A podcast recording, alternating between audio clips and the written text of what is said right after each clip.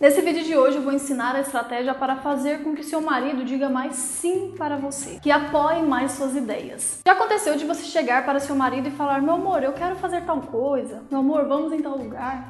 E ele fala sempre não. Eu sei que nós mulheres temos nossa independência e individualidade, mas quando se casa é preciso ter uma certa parceria, cumplicidade em muitas decisões. E nesse vídeo você vai aprender uma técnica que vai te ajudar nesse processo. E se você não corrigir isso agora, o que pode acontecer? Cada vez mais ele vai se acostumar a te negar as coisas. Tudo que você propor a ele, ele vai negar. Isso é muito ruim, porque você tem uma pessoa do seu lado e de repente é como se você não tivesse ninguém. É muito importante você reverter esse comportamento do seu marido. Ele tem que ser uma pessoa que se acostume a dizer mais sim para você. Ele precisa ser a pessoa que mais te apoia perante as outras pessoas, uma vez que ele é seu marido. Isso acontece porque nós somos seres baseados em padrões. Quando você começa a pegar um caminho do trabalho para cá, casa, você costuma usar sempre o mesmo caminho. Quando você vai à igreja ou um restaurante, você se acostuma a sentar sempre no mesmo lugar, na mesma carteira na sala de aula, ou até mesmo lugares parecidos no cinema. Nós somos seres que preferimos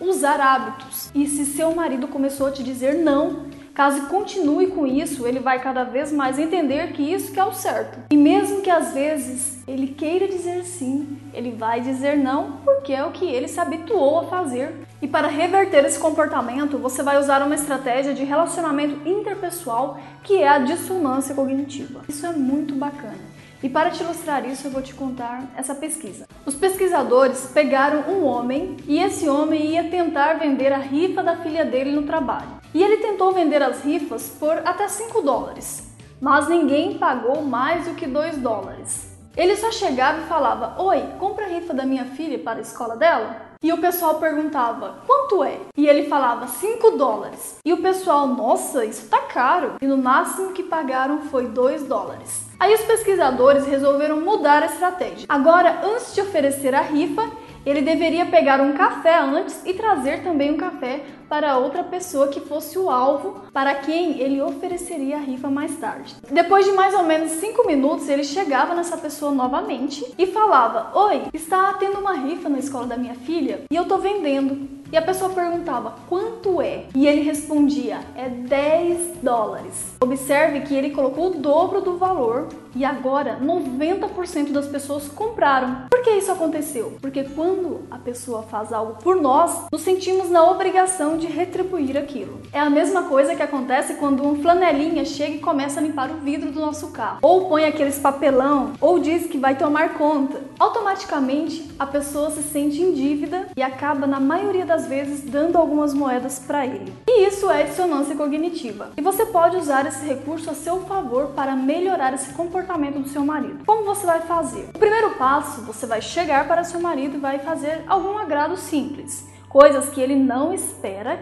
que ele não pediu e que ele não vê como uma obrigação sua. Como trazer um café para ele, um chá, um chimarrão. Você vai ser gentil com ele. A dissonância cognitiva funciona melhor quando você usa um espaço pequeno de tempo entre o seu agrado e o que você vai propor, no máximo uns 10 minutos. E claro, o que irá propor deverá ser algo simples: ir ao cinema, assistir um filme, sair para jantar não algo mais sério, como trocar o piso da casa ou mudar as crianças de escola, ok? E quando for propor, faça de uma forma natural, sem parecer um pedido. A dissonância cognitiva serve para propostas leves, assim como te contei na história da rifa. E antes que me pergunte se isso é chantagem, não, não é. Você observar, a maioria dos casais que se dão muito bem são casais que são dispostos a fazer coisas um pelo outro. E a dissonância cognitiva, além de te ajudar a conseguir coisas leves com seu esposo, vai te ajudar a longo prazo criar hábitos mais positivos no marido, hábitos de parceria e companheirismo. Porque assim como você usa o mesmo caminho, a mesma cadeira na igreja ou na escola, isso também pode ser revertido no caso do esposo começar a ter mais empatia por você e dizer mais sim nas suas propostas.